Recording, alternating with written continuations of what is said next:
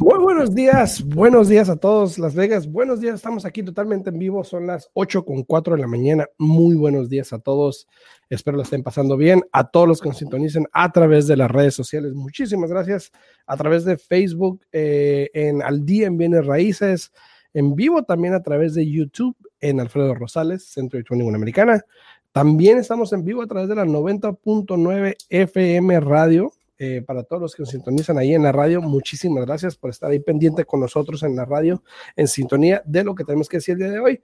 Y para los que nos escuchan ya más tarde en podcast, pues también muchísimas gracias a todos ahí los que nos sintonizan, que bajan el audio y lo escuchan en su tiempo libre. Muy buenos días, Yesenia, ¿cómo estás? Justo me dice cuando me pongo la taza de café en la, boca. Es que te vi y dije, la voy a saludar para que hable y yo poder tomar. Buenos días, buenos días. Bien, aquí mira, este, pues como todos los días aquí chambeando, se no trabajando duro. Y pues aquí todavía estamos todos así, ¿no? Como mordiéndonos las uñas, mirando qué es lo que va a pasar. Este, eh, hoy en la mañana cuando estaba manejando, eh, estaba sacando eh, diferentes discursos que dieron los dos presidentes ahora, creo que ayer. y es interesante, es interesante escuchar a uno, escuchar al otro. Eh, y será interesante mirar qué es lo que va a pasar, porque créeme lo que, que, ahorita todo, todo, está favoreciendo ahorita a Biden, ¿no? Ahorita estamos que creo nos faltan seis puntos este, ya eh, para finalizar. Eh, si no me equivoco, creo que, por ejemplo, Biden se lleva Arizona y Nevada, que es uno de los que hacen falta, ¿no? Para que terminen de contar, este, pues ya, ya la hizo, ¿no? Eh, pero al mismo tiempo, ya se está hablando desde ahorita que si eso llegara a suceder, este, se está hablando de que potencialmente Trump quiera llevar esto a la, Corte Suprema eh, para que... No potencialmente, lo va a hacer. Eh, para que puedan verificar todo y, revisar todo, este, para poder, qué sé yo, pues potencialmente para mirar si hubo un error, si pasó algo o cualquier cosa, ¿no? Entonces, vamos a mirar qué es lo que va a pasar, vamos a mirar este, son, días estresantes para todos, eh, créemelo. Y, es triste mirar tantos comentarios negativos en, Facebook y en, diferentes lugares, eh, porque al final del día, si algo que tenemos que recordar, es que todos somos seres humanos, que todos tenemos derecho a nuestra opinión y que al final del día, gane el presidente que gane, eso no tiene por qué dictar el tipo de persona que somos y más que nada ser ser humanos y tratar a todas las personas como seres humanos y como te gustaría a ti que te trataran a ti, ¿no? Exacto. Y este, sí, bueno, prácticamente lo que está peleando ahorita el presidente, que quiere llevar a la corte, obviamente, entre otras cosas, es una, eh, que en Pensilvania se están aceptando votos todavía como dos o tres días después de las elecciones, siempre y cuando se hayan mandado antes de las elecciones, que tengan la fecha del correo del día antes. Entonces, lo que él quiere es de que dejen de contar esos votos porque ya pasaron las elecciones, pero la ley dice que pueden hacerlo. Entonces, él va a pelear lo que sea con tal de tratar de ganar o con tal de retrasar las cosas y con tal de, de agotar todas sus vías para que no lo saquen de ahí, porque tú sabes, es lo que a él le gusta, ¿no? El poder y a él no le gusta perder.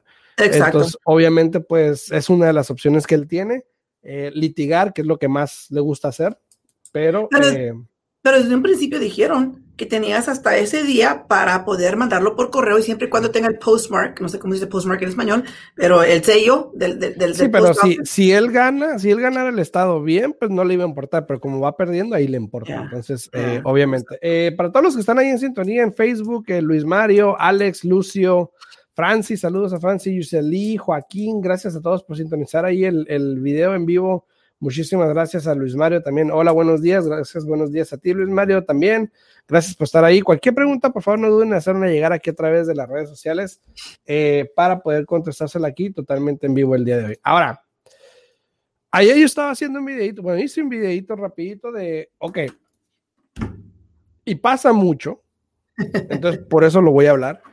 Eh, ya te aprobaron para tu casa, muchas veces vas con un prestamista, te aprueban, te das cuenta que tienes buen crédito, porque mejor no sabías.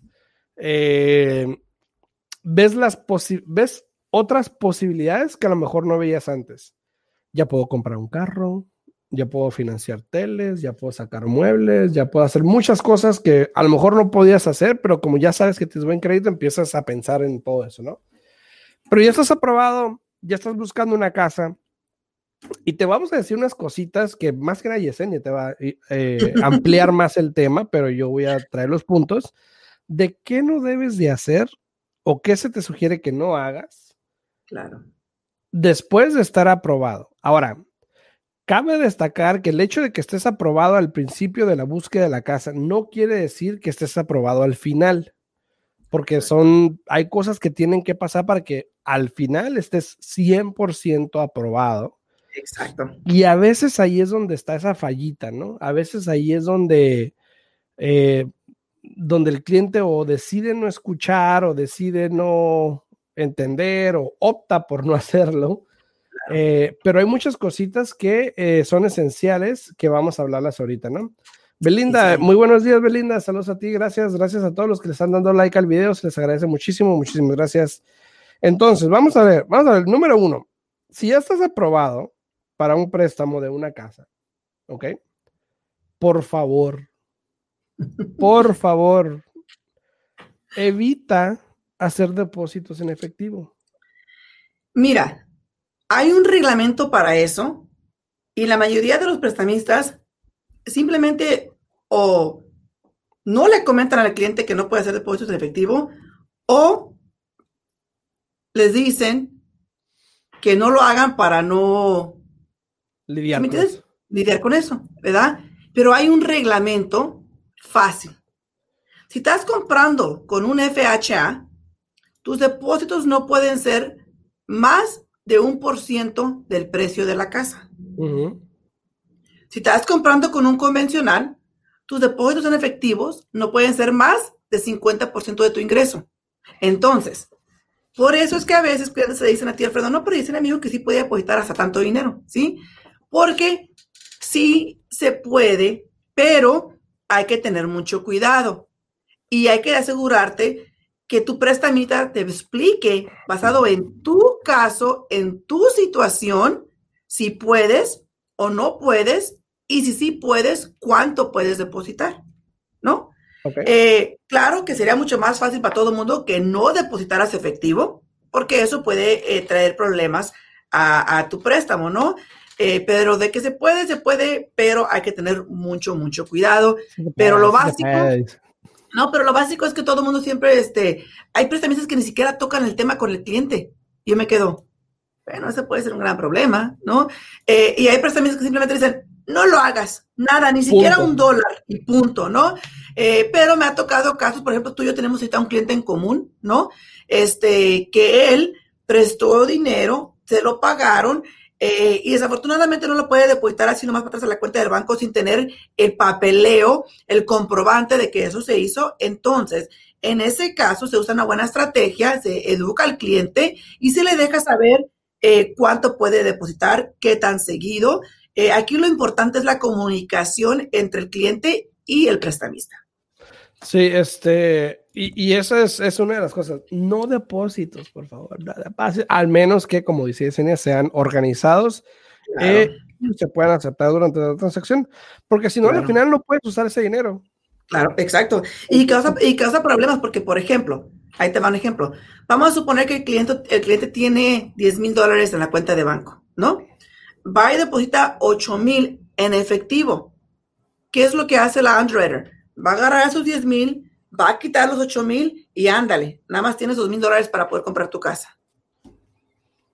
E, ese es el gran problema que sucede, eh, o si hacen transferencias. Si, si, tienes, si, haces transferencia de una cuenta de banco a la cuenta de banco esta, no te, no te, que no te sorprenda de que te pidan esa otra cuenta de banco, porque obvio quieren mirar de dónde viene ese dinero. Eh, por, ejemplo, por, ejemplo, en la mañana tuve una clienta que me mandó el statement del banco, ya tengo el dinero ahí. Ok, y esta transferencia de 3.500 vino de otra cuenta de banco, ahora necesito esa cuenta de banco. Entonces, es, mira, para nosotros los prestamistas, la verdad... ya estamos en noviembre, ¿verdad? En noviembre. Para nosotros los prestamistas, entre menos papelero tengamos que pedir, mejor, ¿no? Ahora, como dice un dicho en inglés, eh, eh, nos, nos, dicen las underwriters nosotros, less is more. o, sea, menos es más. Entre menos papeles tengan en el archivo es mejor para todo el mundo.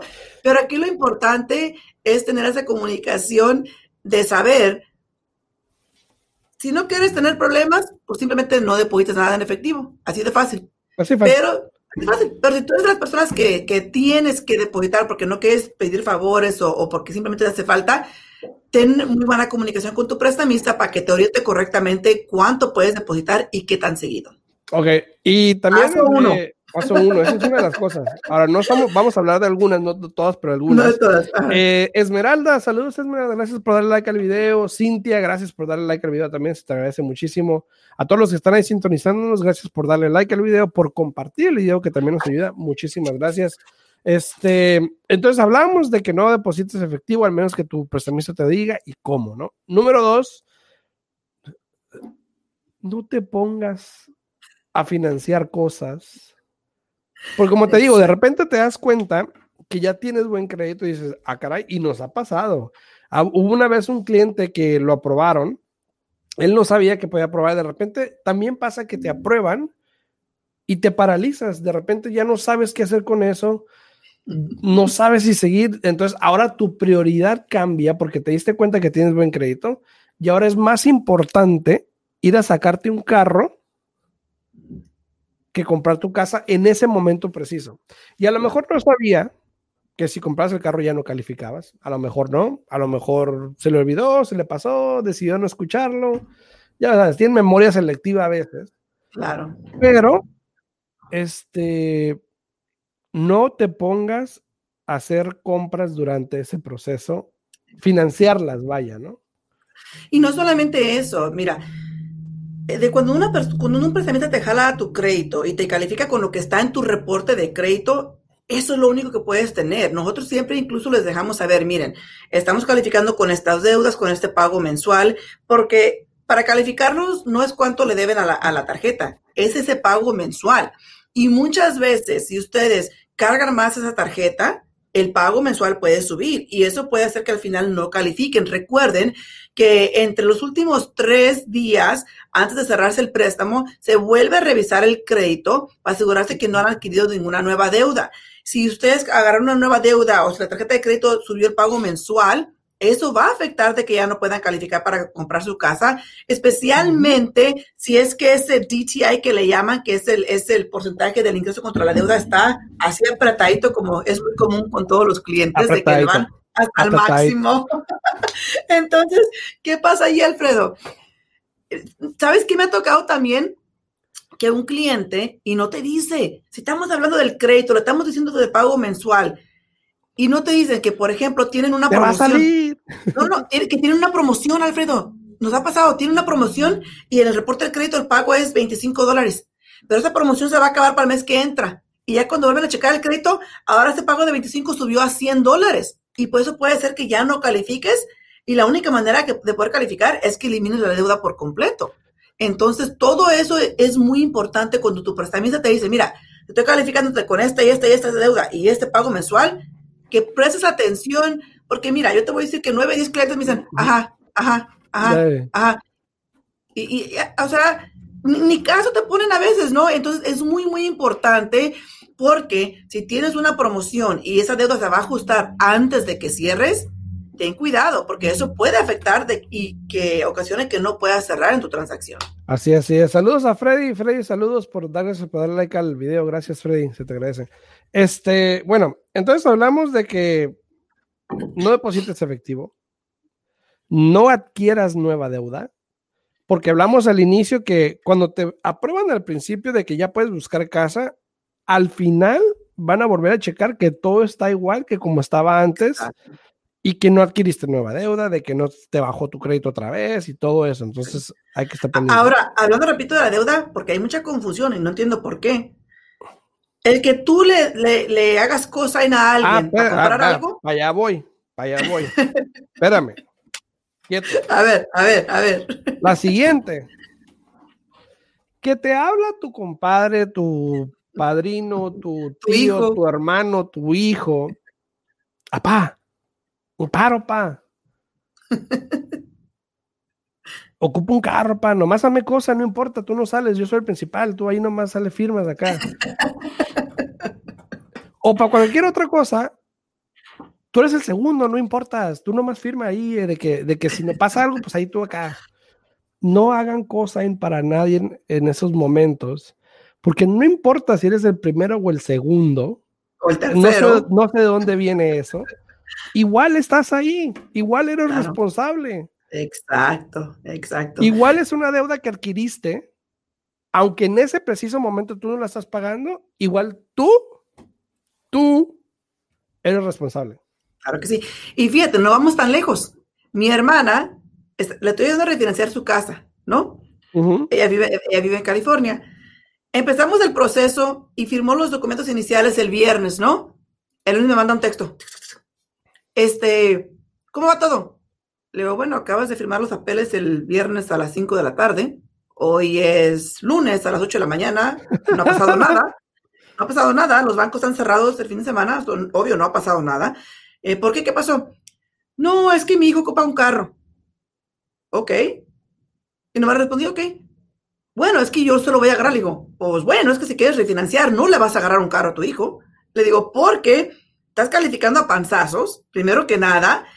Y si tú vas a llegar a ese carro, olvídate de la refinanciada porque no vas a calificar. Ahora, yo entiendo que queremos ayudar. Para para los, que no entiendan, yo sí sé de eso, pasar de panzazo. Eh, era como cuando en la escuela eh, con un seis pasabas y apenas pasabas, pasabas de panzazo. Eso quiso decir. Entonces, ¿qué pasa? Yo sé que todo el mundo quiere ayudar a los hijos, al hermano, a la hermana, pero tengan mucho cuidado, porque como dijo Alfredo, seas el primero, el segundo, el tercero en ese préstamo, ese préstamo es tu responsabilidad. Si la otra persona no lo paga, igual va a afectar tu crédito y igual tenemos que contar el pago contra ti y no vas a calificar para esa casa. Así de fácil. Sencillo. Así de fácil. No se hable más. Sencillo. Así. y, es que es triste porque muchas personas, por ser buenas personas, quieren hacer el favor, quieren hacer esto, quieren hacer lo otro, y, créemelo, no vamos a lejos. Tengo una clienta que me dijo, oh, es que le voy a firmar a amiga para que compre un carro. Le digo, pero cuando la calificamos, apenas calificó porque tiene el crédito no tan bueno que digamos, y todo lo que me comentó ahí que estaba negativo es porque le hizo usted el favor a alguien. Digo, ¿va a continuar haciendo eso? Fíjate. ¿Dónde va a parar? ¿A dónde vamos a...? Bueno. Oye, ahora me saliste muy cantante, ¿eh? Sí, no. No depositen efectivo, no este, vayan a comprarse carros ni nada de eso. Eh, no le hagan cosas, no le ayuden a firmar a alguien. Bueno, a lo mejor en ese momento, si lo quiere hacer después, está bien, perfecto. Pero en ese momento le va a perjudicar más que ayudar. Claro, eh, cambiar cuentas de banco durante una transacción. Vamos, si cierro mi cuenta y abro otra nueva. Claro. ¿Qué pasa con eso? Es un poco complicado porque al final del día tienes que demostrar esta cuenta desde que, mira, si estás comprando con un FHA, el requerimiento es un estado de cuenta de banco de un mes. Si estás comprando con, con un convencional, te exigen dos meses de estado de cuenta del banco, ¿no? ¿Y qué pasa ahí? La mayoría del tiempo cierran la cuenta, abren una cuenta nueva con, sacaron el dinero de aquí y lo depositaron acá y se pide el comprobante. ¿Y qué pasa? oh, pues ya no tengo acceso a esa cuenta porque la cerré. Ese es un problema. Porque la única manera de tú verificar que ese dinero salió de esa cuenta y lo después acá es demostrando con el estado de cuenta del banco que de ahí salió el dinero. Y eso pasa muy, muy común. Eh, no entiendo por qué, porque al final del día, pues estás en medio de un trámite, deja la cuenta abierta, deja que se cierre tu préstamo hipotecario y ya después vas y cierras esa cuenta si tú quieres. Siempre y cuando la cuenta A saca 5 mil dólares y a la cuenta B deposita 5 mil dólares y se ve que de aquí salió y de aquí entró, no hay problema. Pero si no puedes demostrar que ese dinero estaba en esa otra cuenta y por mínimo de 30 días, ahí sí hay problema. Ahí puede haber un problema, exacto. Ahora, claro. Eh, bueno, no, no, lo hagas y ya, punto. No me voy a poner a alegar. Así de fácil. Este también, eh, bueno, ya hablamos, no depositar el dinero, eh, no sacar nuevas deudas, pero también algo importante, la gente es muy curiosa, ¿ok? hay veces que te llega, por ejemplo, ofertas de tarjetas de crédito, cosas así, y dices, es que voy a aplicar nomás para ver. A ver si apruebo o no. A ver si me aprueban. No la voy a agarrar, pero a ver si apruebo o no. Que vienen los días festivos, la voy a ocupar. Y lo que pasa es de que corres el crédito y luego, al final, sale que te bajó el crédito. O no solamente eso. Cada vez que alguien revisa tu crédito, tenemos que hacer una carta de explicación por qué se revisó el crédito, si agarraste una nueva deuda. Y si la respuesta es de que si agarraste una nueva deuda, tienes que entregar el, ese statement. Ahora imagínate tú explicándole al underwriter que la curiosidad mató al gato. Exacto, va a decir, bueno, pues aquí me traes pruebas o aquí lo que se va a matar va a ser el archivo. imagínate, imagínate. es, complicado, es complicado porque mira, eh, ahora que ahora sí, mira, Alfredo, la mayoría de las personas, incluyendo los realtors, ¿no? Nos ven a otros prestamistas. Ay, ahora, ¿por qué ocupas algo más? Bueno, pues porque el cliente hizo esto y esto y se ocupa algo más. Entonces, ¿qué quieres que yo haga? Los reglamentos están ahí cuando compres tu casa y se te den las llaves y ya cerramos, ya haz lo que te dé tu Exacto. Si quieres ver, aplica, no sé, a Liverpool o a donde quieras. a ver qué dice Lucio, dice. A Macy's o lo que sea y, no hay bronca, ¿no? Que dice, Lucio dice, chale, ya valió todo por llover a, por, oh, por, llevar, a la esposa a cenar y a pagar con la, con la de crédito. eso pasa, eso pasa. Haz de cuenta que tienes una tarjeta de mil dólares, por ejemplo, no vamos a decir, una tarjeta de mil dólares, y de repente dices, vamos a cenar o lo que sea, y te, y te echas una cena, no sé qué comiste, por 500 dólares. Y bueno, sí puedo saber, pero no sé qué comiste por 500 dólares. Pasa la tarjeta, ay, la voy a poner el crédito, así, así no saco lo del banco que me dijeron que, que ocupaba pero ahora resulta que tienes un otro pago extra en la tarjeta que no tenías anteriormente y lamentablemente puede, puede que te descalifique. Entonces. Oye, Lucio, de eso era el cobro de mil dólares en tu tarjeta. ¿A dónde la llevaste a comer, eh? eh? Dinos a dónde, dinos a dónde, porque a veces muy buena, la cena. Dice, tuvo buena la cena. No nos invitó, pero tuvo buena. Pero sí, sí, sí, eso es este muy importante. Eh, y no sé si ya acabaste los pasos porque el tiempo se va rápido, pero hay uno muy importante. Déjame terminar. A, ver, si latino, a ver, ¿cuál es? Déjame terminar. A ver, eh, no cierren cuentas de crédito. Sí. A lo mejor no es, pero todavía me falta. No cerrar las cuentas de. Muchas veces Yesenia, por ejemplo, le dice a los clientes, hay que pagar esta deuda.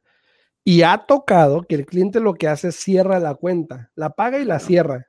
Claro. Y te afecta, ¿no? Te afecta, exacto.